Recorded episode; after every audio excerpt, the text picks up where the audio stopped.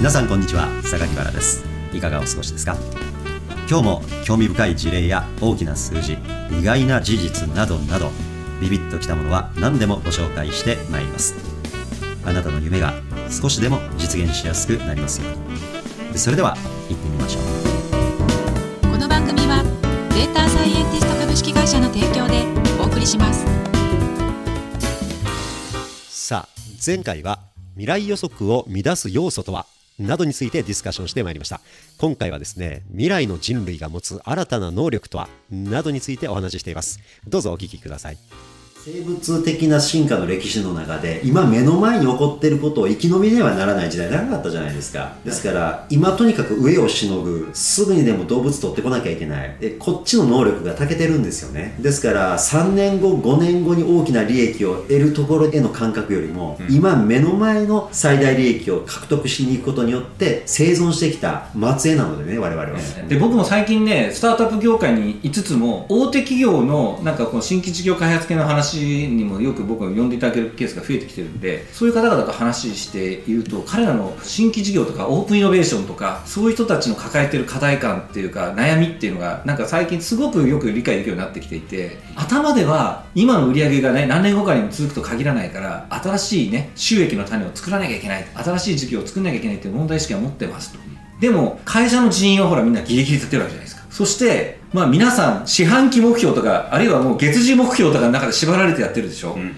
じゃあ未来の5億円よりこの四半期の1億円なんとかしようよの話とかそこの数字作りをやっぱりどうしても優先してしまうっていうところでなかなかそこに未来の投資に会社としてもあるいはその事業部長レベルとしてもやっぱりやってくれないっていうところは悩んでましたね、今の人類には難しいジャッジだと思いますよそういう意味で僕あの冒頭ベルリンの話から始まりましたけどベルリンがちょっと違うとこ行っちゃってるなと思うのはなんかその目の前利益じゃないところにいるような気がするなっていう気がする図らずもそうなってるところが面白いですよね。そうなんですよ。目の前のものが崩壊に向かっている可能性をもう感覚として持ってる前提の街づくりなのかもしれないですよね、まあ、要はもうベルリンの壁も壊れるし街も一回崩壊してるしすると今この日常で当たり前だと思っていることが前提にならないっていう価値観のもとでじゃあ何を大事にするか。とするとなんかもう少し先のことを見たり目の前のこと以外のことを考えるっていう優先順位が他の都市よりも働きやすい可能性は、うん、確かにね。何かあるかもしれない、はい、うん、だから私ね人類の将来にはものすごく楽観してるんです実は、はい、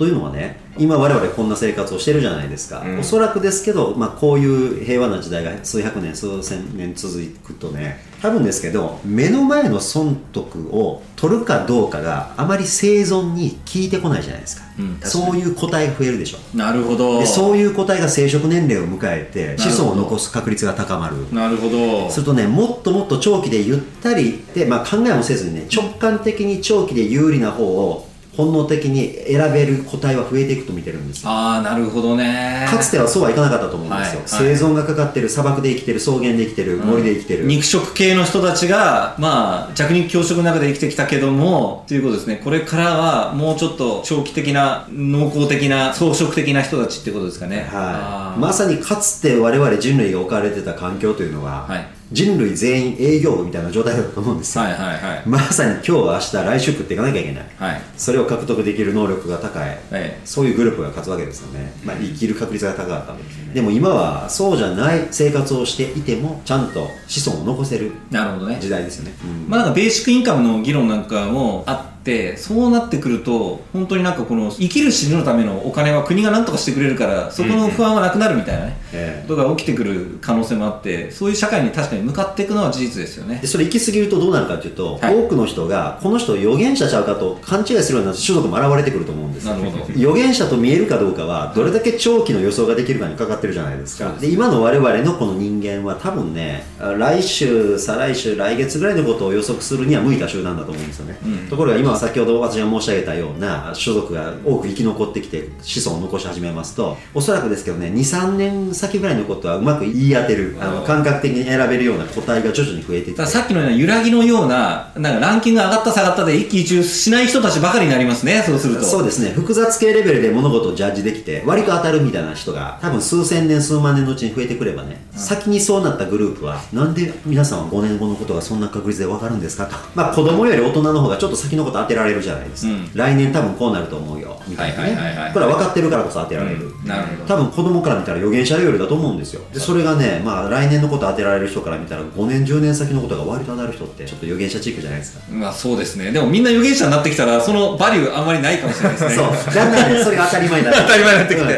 うん。でそれ今度はね5年とか10年を短期で呼び始めたりとかして、ね、そういうことですね。でも先日僕聞いたのは、インディアンっていうのは3世代先を考えて今判断するっていう不思議ですね。種族だっていうふうに言ってたから、インディアン的になるかもしれないですね。もしかしたらインディアンってねアメリカ大陸に渡った直後は大型哺乳動物が山ほどいましたから、あー。だけど彼らが狩猟することによって相当数絶滅させたじゃないですか、はいはい。途中から彼らを脅かす大型哺乳動物いなくなっちゃったんです。となったらどうなりますか？ちょっと先のことゆっくり考えよう。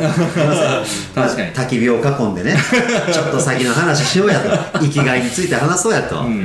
これがもうどっから誰に狙われるかわからない時は分かりませんよ。確かにれそうですね。でもね、僕ね、そういう意味でいくと、昔あのね、孔子の50何代目だかの孔健さんって方が日本にいらっしゃっていて。松江でいらっしゃいます。あそうですね,、はい。ねあの人、ね、孔子って紀元前5世紀とかそれぐらいのねだから2000何数百年前ですけど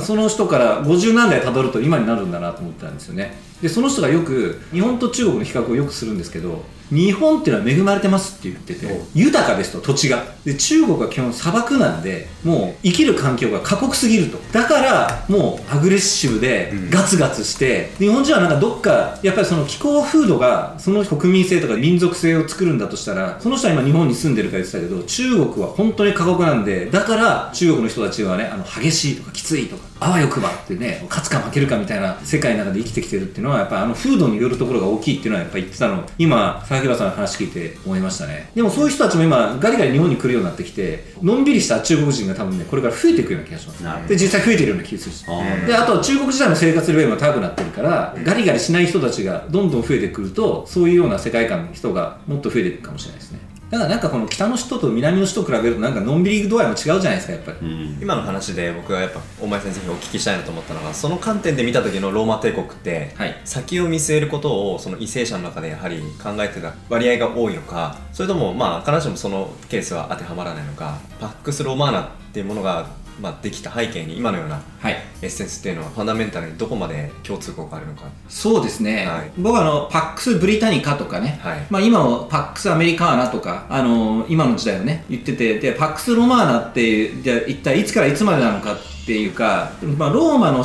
支配の時代って、まあ、イギリスが世界を征服したというかね中心であった時代とアメリカが世界の中心であった時代と比較するとローマの時代っていうのは多分紀元前23世紀ぐらいからあの4世紀ぐらいまでで全部でやっぱり7800年ぐらい続いてるわけですよ。ローマのすごい。7800年？そう。半端ない長さなんですだからロローマ帝国っていうのはね。まあ東ローマ帝国が最後滅ぶのは14世紀ぐらいなんで、最後の最後ローマは14世紀ぐらいまで生き残ってるんでそうするともう千何百年続いたんですけどでも本当にローマが力あった時代とかっていう考えるとそれでも数百年続いてるんですよ。だから古代オリンピックとかすごい続いてるわけです。だからねその時代ずっとあってでもその間に、えーローマ帝国もその共和制の時代があったり皇帝のね帝政の時代があってってことで政治システムはいろいろこう常に変わってきていてでもローマ帝国が栄えた理由と滅びた理由はどこにあるのかっていう話なんですけどやっぱりローマ帝国が栄えた最大の理由っていうのは多様性だったなと思うんですよ。だから多様性を受け入れてそれに対してインセンティブを与えていたっていうねことがインセンティブのところが興味深いね。興味深いでしょ？多様性多様性。を受け入れるインセンティブ。えー、とだからねローマ帝国とは何かというとローマ人が世界、まあ、当時地中海世界が全ての世界ですけど世界を支配していたというとそれは正しくなくてローマ的価値観のもとに多様な民族や宗教の人たちが集ってたっていうのがまあ正解なああわけですよ。それに近いわけです。そうですそうですそうです。じゃあローマ帝国はその人たちに好きな言語を自由に使ってくださいと。そしてあなたの信じる神様を信仰してください。その代わり税金を納めてください。そして軍役についてください国境の警備のためにとかね。ということのもとにでもそれ以外はまあ自由ですとさらに軍役で論功功績を上げたらあなたもローマ市民になれますと。ローマ市民になれる。これがねインセンティブなんです。だから人々はローマ市民になりたいからだから奴隷すらローマ市民になれたんですよ。解放奴隷っていう言葉があってギリシャローマ時代って言うんですけどギリシャがは短いですよね。ギリシャとローマの違いはギリシャの奴隷はいつまでも奴隷なんです。ローマはね平民になって市民権を得ることができる奴隷なんです。なるほど。大逆転があり得る頑張れば頑張れば。だからね頑張る仕組みを導入してたんです。その社会システムはローマが出来上がった当初からあったんですそれともあと。それはだからその長い歴史の中で、うん。あの作ってったんだと僕は例えばその帝政の時代にはそういうことがなくてこうなってこうなってじゃあ作ろうかみたいになってなやっぱりそういう判断をしていたってことですか？あのね、そうです。まあ一応、共和制とかそれあるけど、やっぱりローマが領土拡張していく中で、あのー適応していったというか制度自体を合わせていで、やっぱりいろんな民族を、やっぱり取り込んでいくわけじゃないですか。んフランスをね、あるいはスペインを、あるいはブリテン島をこうやって言って、こうどんどん大きくしていくわけですよね。で、そういった中で、じゃあその民族をどうやってローマ的な世界の中に織り込んでいくかっていうと、そういうような価値観の中に融合していて、まあなんかそのね、日本でいうように日本人化させるとか、そういう発想じゃないわけですよね。それぞれのアイデンティティをやりながら、この義務は果たしてください。でもそれ以外はもう自由を与えうんてやっていいですよ。うんそしてそれにさらにインセンティブを与えるということをやってた。それはやっぱりローマ人が賢いそういうふうな政治システムを賢くね要するにいろんなファクトの中から判断していった結果でそこに到達していったんだろうなと思っていて、だからまあそれが今にへの何のレッスンになるのかっていうとやっぱりそのインセンティブのシステムを与えるってことはすごく僕はだからまあそのさっきベーシックインカムみたいな話がありましたけど、人間に一生懸命社会のためにコミュニティのために尽くそうという思いをどうやってインセンティブを与えるかっていうのはものすごく社会のために大事だなっていうのは、いやー。頑張ったら港区民になれますよとか。そうだ例えば。はい。で ローマ帝国を滅びたきっかけっていうのは、まあ、これも塩野直美さんの本によればですけども、うん。滅びたきっかけはキリスト教的価値観が変わってきてそれまでは八百万の神だった。ローマはね、お酒の神とかね。ね、夫婦喧嘩を諌める神とかね。いろんな神がいたわけですよね、でローマの町々には今の日本のように祠がいっぱいあったんですよ何々の神様みたいなね。おそれがある時からやっぱりキリスト教がローマの国教になっちゃうんですよ。そうすると全ての神のてっぺんにいうか皇帝よりも偉い神様になっちゃって、ーうん。今までは皇帝が一番偉くいたんですけども神が偉くなってそしてキリスト教的価値観っていうのは神のもとには全ての人は平等だって話になるんですね、そうすると奴隷も廃止でローマ市民と非ローマ市民の差も全員ローマ市民だみんなってなった瞬間インセンティブ自体が崩壊します。崩壊する。それ誰も頑張らなくなる。だから神のもとの平等というねこれは中世のキリスト教的価値観からいくと正しい話になるわけですよね。でもその結果ローマ帝国っていうのは崩壊しちゃうんですよ。じわじわとね、うん。じわじわと崩壊に向かっていく。塩野直美さんは決定的なきっかけはそこだって言ってるんですよ。でキリスト教的にはいい皇帝ダメな皇帝っているわけですよ。悪いね。悪帝誰それとかね。ネロとかいますそうそうそうそうそう。ああいうのはダメだって言うんですけどいい皇帝っていうのはキリスト教価値観のもとに全てを平等にしたというのは、いい皇帝だっていうふうになってるんですよ。そういう解釈なわけですね。そうですね、うん。まあ、塩野さんから言わせるとそれはローマ帝国の根本の価値をね崩壊させたもう本当に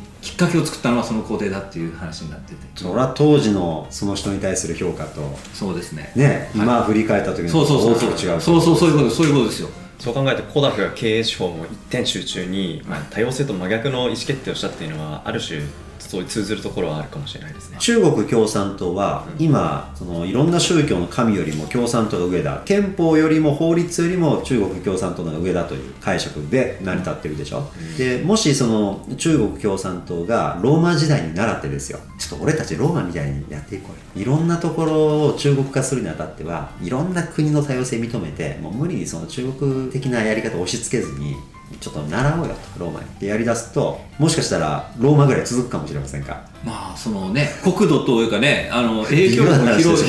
広さとね中国っていうのはそもそもが多民族の土地ですよね。だからそういう意味でいくとその土壌がね歴史的にはねないわけじゃないんですよね。で僕はこうやってねローマのこと興奮して話すとそのライフネット生命の出口さんが食事してる時に「お前さんは何？ローマが好きなの?」みたいな話でローマの五検定のうち誰が好き？みたいな話にまあお詳しいあの人歴史大好きだからうんそうですよね。ん。でもねローマ帝国よりももっと素晴らしい国があったよと。おっと？それは元だと元とねそのフビライとかフビライっていうのはすごい人だったあそこは本当に多民族多宗教それでアジアの果てからそのユーラシアほぼ全部をね、続かなかったけど長くは。でも究極にその人員を登用するレベルは本当にいろんな人間をどんどん登用した国がフビライ元だったって言ってましたね。ローマ帝国がまあ、時代的には中世みたいな時代に登場したのがあのフビライの弦だったって言ってましたね。だからフビライの本を読めって弦の本を勧められましたね。おおそれはまだ大前さんはまだまだ言ってません。か？はい。これはちょっとみんなで行きません？